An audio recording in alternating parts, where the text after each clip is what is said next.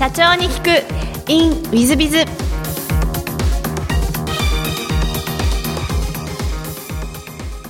本日の社長に聞く in ウィズビズは HR プロで有名なプロフューチャー株式会社の寺澤社長様でいらっしゃいます。まずはご経歴をご紹介いたします、えー、1986年慶応大学卒業後、えー、就職情報会社役員等を得て2007年に、えー、採用プロ .com 株式会社。えー、後の HR プロさん、そして15年にプロフューチャーさんに社名変更されていらっしゃいますが、そちらを設立され、代表というふうに就任されていらっしゃいます。えー、人事ポータルサイト HR プロ、経営者向け、えー、サイト K プロ、日本最大級の人事イベント、HR サミット、HR テクノロジーサミット等を運営されていらっしゃる社長様でいらっしゃいます。この人材採用関連では大変有名な社長様でいらっしゃいます。それではあの最初のご質問ですが、ご出身はどちらの県ご出身でいらっしゃるんですか？あの生まれたのは兵庫県の神戸市ですね、うん、はい、で幼稚園の時に引っ越して、えー、伊丹市で、えーまあ、あの大学に入るまではそちらの方におりました。なるほど。じゃあ、空港のある伊丹、ね、あそうですね。はい。なるほどなるほど、はい、小学校中学校時代の幼少期ってどんなお子さんでいらっしゃったんですか？いやまあごくごく普通のあの、えー、男の子だったと思いますね。あのまあ中学高校で中高一貫の男子校に行ったので、えー、基本的には男まみれの中で あの、まあ、サークルやったり、まあ、友達と遊んだりということでごくごく一般的な学生だったと思います。そうですか、はい、高校時代はどんなことをして過ごせたなんて思い出はあられますか？あの、まあえー、クラブとしては剣道部にあの入ってまして、えーまあ、それもただ大高校2年の途中で、まあ、終了ということでそれからはは、まあ、受験のための勉強にあの入るということで、うんまあ、あの特にサークル以外では、えーまあ、あのこれといって何かやってたというわけではないですね。そうですはい。その後大学の慶応大学にご進学をされていらっしゃいまして、はい。まあ、寺澤様あの見た目もかっこよくて慶応ボーイという感じで。いえいえいえ全然そんなことない。でさらにあの剣道ということであすごいなんかこう表になったんじゃないかなと思うんですが何かこの慶応を選ばれた理由っていうのはあられたんでしょうか？あのまあ、兄が慶応の文学部に行ってまして、まあ、4年上だったので、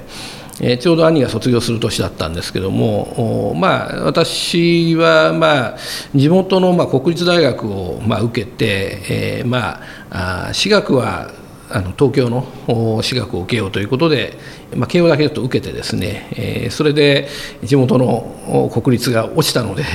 まあ、慶応に行ったということで特に慶応でなければいけないという気持ちはなかったんですけれども、まあ、これもたまたま兄が行っていて、えー、兄が、まあ、大学4年生の時に私が、まあ、その下宿に行って、えー、受けるのに都合がいいか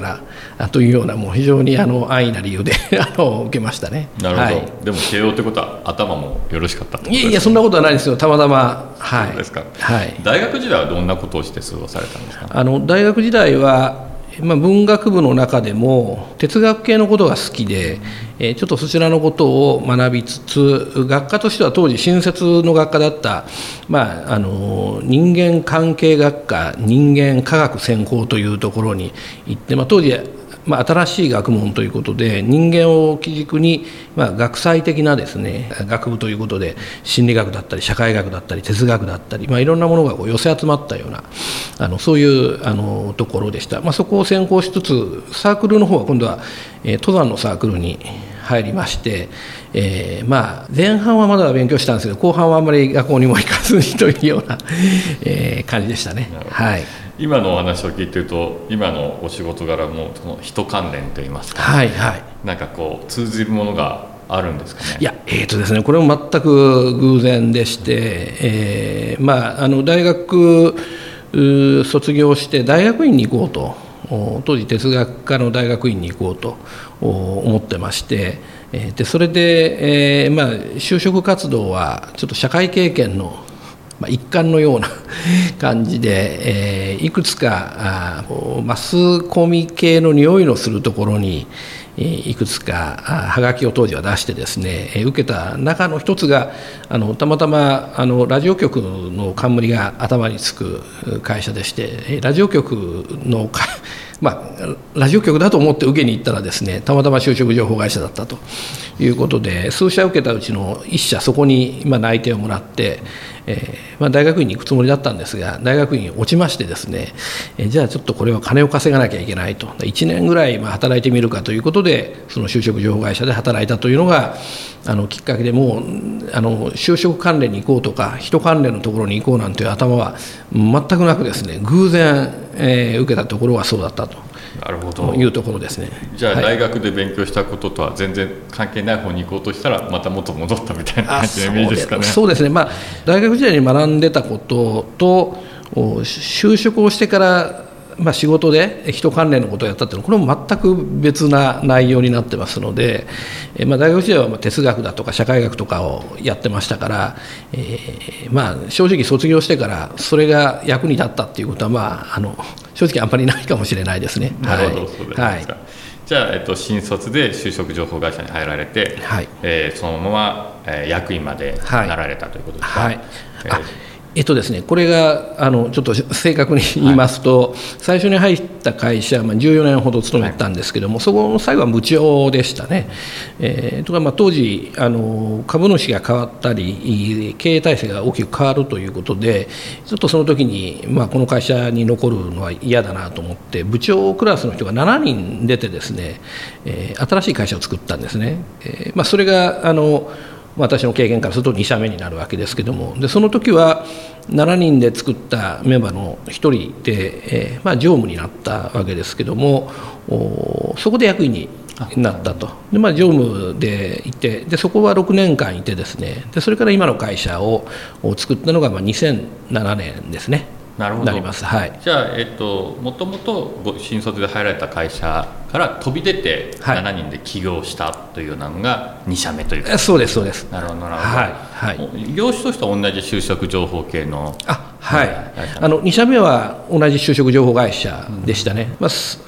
私が起業した、まあ、採用プロドットコムとして起業したところこれは就職情報会社ではなくてちょっと新しいビジネスモデルの当時としてはあの会社だったんですけれども、まあ、1社目2社目は同じく就職情報関連の会社でした。なるほど、はい、何かその、えー、社会人になられてからでも構いませんし2社目の件でも構いませんが苦労したこととかそういうのは思い出はございませんか？あ、まあ、苦労はいっぱいしましたね あのまあ、えー、最初の会社も本当に社会人1年目であの会社に入った時は実はあの就職活動中ですね就職する気がそもそもないので、えまあ、いい加減な就職活動をしまして、えー、何がやりたいかって聞かれていややりたいことは特にないですと。でもやりたくないことは決まってますと。でそれは営業だって言ってたんですね。で営業という職種が非常に当時知らないくせにあの嫌な職種だというふうに思い込んでいてですねであの営業が嫌だって言われて採用された会社なので当然違う部署に行くだろうと、まあ、企画部門、うんまあ、あえて言うんだったら企画部門がいいというふうにしてじゃあ企画部門でというような話で採用されたんですけども実際入ってみると営業だったと言われてもう即辞めたいと思いましたね。で、まあ、嫌で嫌でしょうがなかったんですけども、まあ、その中でなんとかあのやっていくうちに営業の面白さっていうのが分かってきてで、まあ、1年目の途中にあのいや営業が一番面白いんじゃないかっていうぐらいに面白くなってそれで、えー、大学院に本来的には受け直す予定だったんですけどもあの大学の先生からもそういうふうに言われてたんですが辞めたと仕事の方が面白いということでそのまま大学に戻らずに仕事をしたと。最初はあの社会人になって半年ぐらいはもうあの生き地獄みたいな感じですね本当に社会人になるってこんなに嫌なことなのかというのが、えー、社会人の、まあ、スタートでしたね。なるほど、はい、その営業好きになったきっかけとかございましたでしょうか？あの、まあ、法人営業で、えー、企業に通って、えー、物を売ると。で、まあ、あのもともとのイメージはこうお客さんに対してまあ言葉はあれですけどちょっと媚びへつらってこう物を売らないと下手に出て物を売らないと物って売れないんだと思ってそれが嫌だったわけですけどもまあそんなことしてても全然売れないと。でお客さんの立場に立ってお客さんのニーズを把握してそれに対して商品を売るというよりもあの企画内容を売るまあ、提案営業っていうのを心がけるようにしました。これはま先輩を見ていたりあとはまああの自分自身はもともと営業に向いてないと思ってたので理屈つけないと物が売れないと。でそういうので提案書をいっぱい作って持っていったりしていた時にある総合提案をしてたお客さんから提案されたものを全部やろうって言われてですね、まあ、相当な額だったので、えまあ、びっくりしてなぜやってくれるんですかという話をしたら、まあ、あなたを信用したからだというふうに言われてですね、まあ、これはまあ天にも舞い上がるくらい嬉しくてああ営業の面白さってこういうことなんだというふうに気がついてですね、えー、それからもう仕事に対する考え方やり方っていうのがこうガラッと変わっていったと。これもある意味対等だしお客さんのこうニーズをあの顕在的なものはもちろんですけど潜在的なものまで引き出して、えそれに対して提案をして、えー、受け入れてもらってそれを成果に結びつけていくっていうのがまああの一番職種としては面白いんじゃないかっていうぐらいに あの完全に考え方が変わったというようなことがありましたね。うん、なるほど、はい。じゃあ今のその社長業にも通ずる部分がじゃあその時の経験あそうですね。あのそういう意味ではもともと私が営業を嫌ってたので最初に無理やりにでも営業につけさせられないと自分で選択するということになれば営業っていう仕事をしなかったと思うんですけどもそれが無理にでもやってみて、え、その面白さに気がついて、え、できたと。で、まあ、当然ビジネスの基本は営業だと思いますので、え、まあ、お客さんがあってのことですから、えそこを経験できたと。最初に経験できたということはあの非常に財産でしたし、まあ、それが今でもあの私のまあ、コアなベースになっているというふうに思いますね。なるほど。でその後2社目の方の、まあ、常務やられた後、えー、2007年に起業されてらっしゃるんですが、はい、これは何かのその2社目の常務でいらっしゃるかそれなりに大切なお立場だったと思うんですがそれを辞めてまで社長になろう起業しようと思った理由は何かあられたんですか？そうですね。あのまあ、もともとその2社目作った時に、まあ、7人で作った時に、まあ、前の会社がいろいろ経営的に問題が、まあ、あると考えて、えー、飛び出して作ったので7人があの一つのことを話し合ってやりたいと思って決めたというよりかはまあ違う考えを持った7人の部長クラスがあ外に出て、えーまあ、前の会社がこれちょっとあのやばいぞということでで出て会社を同じような就職情報会社を作ってでそのお前の会社をどんどんどんどん退職する人が出てそこの受け皿になったような、まあ、そういう会社だったんですね。なので、まあ、やることも就職情報だと。当時私は、まあ、インターネットビジネスが非常に面白いなと思って就職情報以外のことをやりたかったんですが、まあ、それはある程度収益が出てからやろうということで、えー、まあ、あの就職情報をやったと、えー、ところが、まあ、ある程度利益が出てきてじゃあ新しいことをやろうという時に、えー、私がやりたいというのも通らない。なかなか通らない、えー、またあの、まあ、船頭を多くして船を動かすっていうののまさに当時は典型のような形かなと思うんですけどもあのなかなかそのそれぞれの思惑が一致してですね大胆なこう手を打つっていうことが、え当時はできないように感じたんですね。えなので、えこのままいるとまあ、当時44、まあ、歳になるという時でしたので、えーまあ、このままこのビジネスを、まあ、50、60ってやっていく中ではもうちょっと時間がないなと思ってですねそれで、えー、自分で会社をやろうというふうにあの思った次第ですね。なるほど、はい。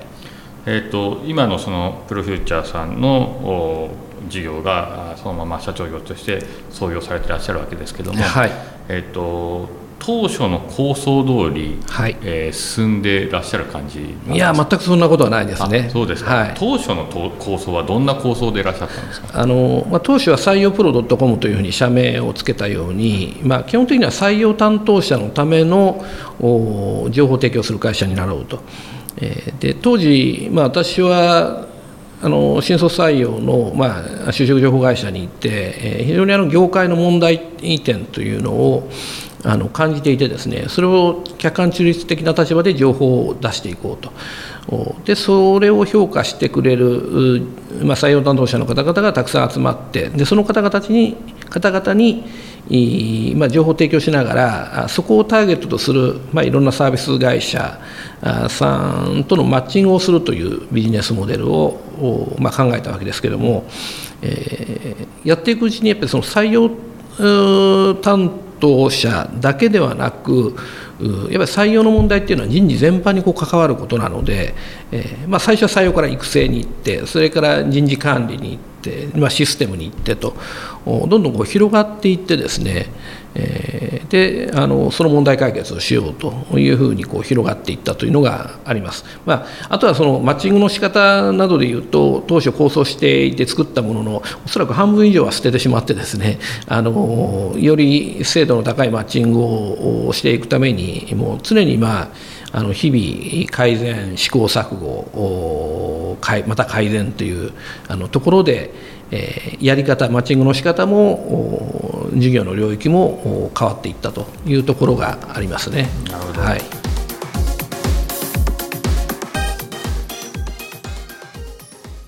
3分コンサルティング。w i z b i が社長の悩みを解決。こんにちは本日の3分コンサルティングは、E 社様です。外食業をやってらっしゃいます。10年やってらっしゃるそうです。従業員数12名、年商4億、5店舗運営、営業歴2000万、素晴らしいですね。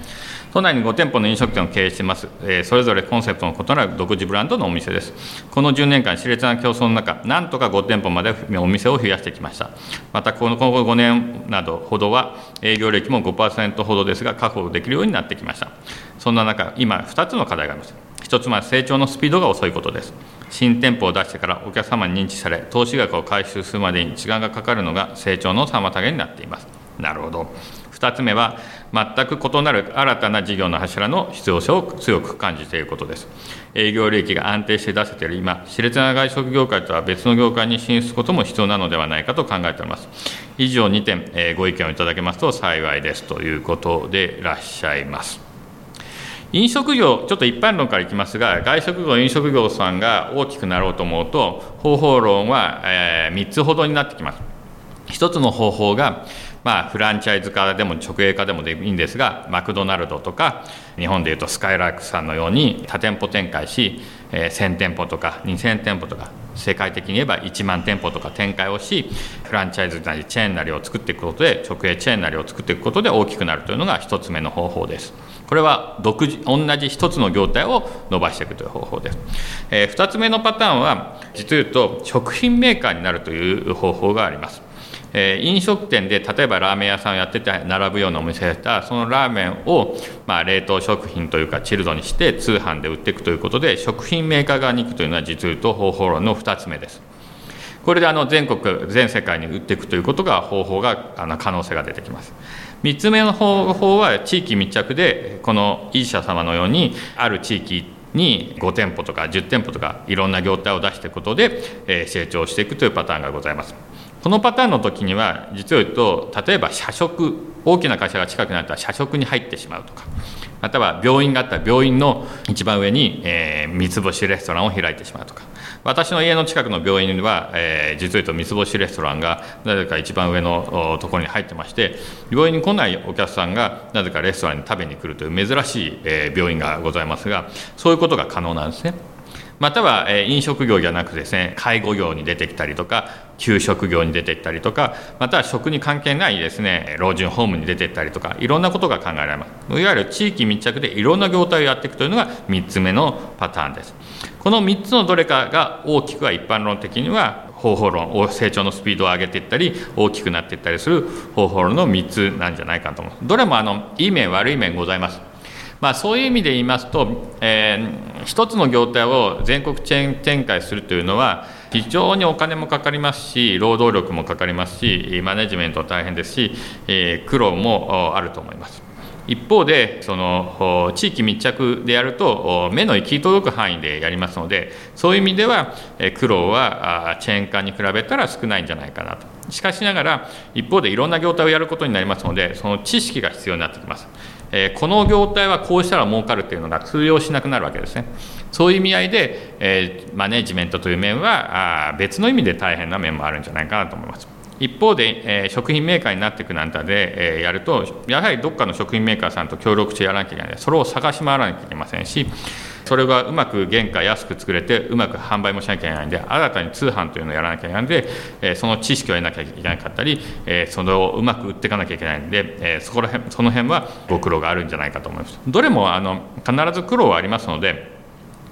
まあ、最後は社長様の好みといいますか好きなものをやっていくというのが、え、好きな方法でやっていくというのが一番いいんじゃないかなというのが私の考え方で。えー、まあ、フランチャイズ化をするときはあやっぱり営業利益が最低でも10%できれば20%ないと、えー、フランチャイズの加盟をしてくれないという問題点もあるでしょうし、えー、他の業種に出てく異業種に出てく飲食業以外外食業以外に出てくとなると知識もないでしょうから、えまあ、フランチャイズに加盟するとかそういう方法もしくは M&A で、え買って儲かってる店を買って、え儲かってる事業を買ってやるとかそういう方法しかあ最初は難しいのかもしれません、えーと、しかしながらそれをチャレンジしてやることであこれはダメだったなこっちは良かったなということでいくつか失敗を重ねることで、えー、御社いい社様の、えー、行く、まあ、道といいますか方向性が見えてくる部分もあるんじゃないかと思います。まあ、ですのでこの3つのどれかで、え、戦略的に考えていただければ、え、成長スピードを上げることも可能であるんではないかなというふうに私自身は思ってます。一般論でございますので、もし細かい点でご相談ございましたら、ぜひお越しいただき、直接お答えできればなというふうに思っております。本日の3分コンサルティングはここまで。